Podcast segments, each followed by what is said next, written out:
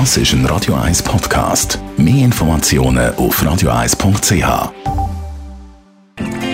Die grünen Minuten auf Radio 1 wird Ihnen präsentiert von Energie 360 Grad. Machen Sie es wie immer, aber umweltfreundlicher. Mit den intelligenten Energielösungen von Energie 360 Grad. Mit der Sonne Strom produzieren, das ist im Trend. Bianca Schweizer, ihr zeigt in der Umweltarena sogar einen Gartentisch, der Strom produziert. Wie geht das? Der Tisch sieht aus wie ein Gartentisch mit einer Glasplatte. Anstelle von einer Glasplatte wird aber ein Solarpanel verwendet, wo aus vielen einzelnen Solarzellen besteht. Die wandeln einen Teil vom Sonnenlicht, wo drauf scheint, in elektrischen Strom um.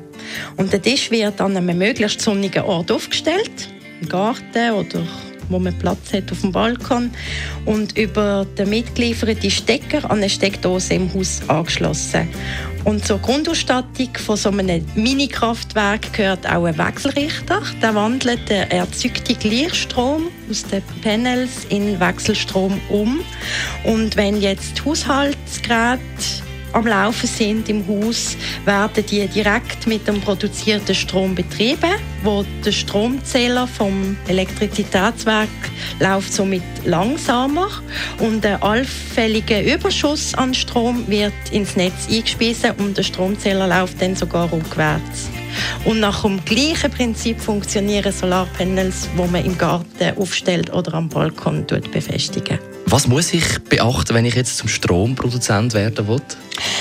Auf jeden Fall mal den richtigen Standort wählen. Je mehr Sonne, die dort anscheinen kann, desto besser. Und gerade südwärts ausgerichtete Balkon und Sitzplätze sind speziell gut geeignet.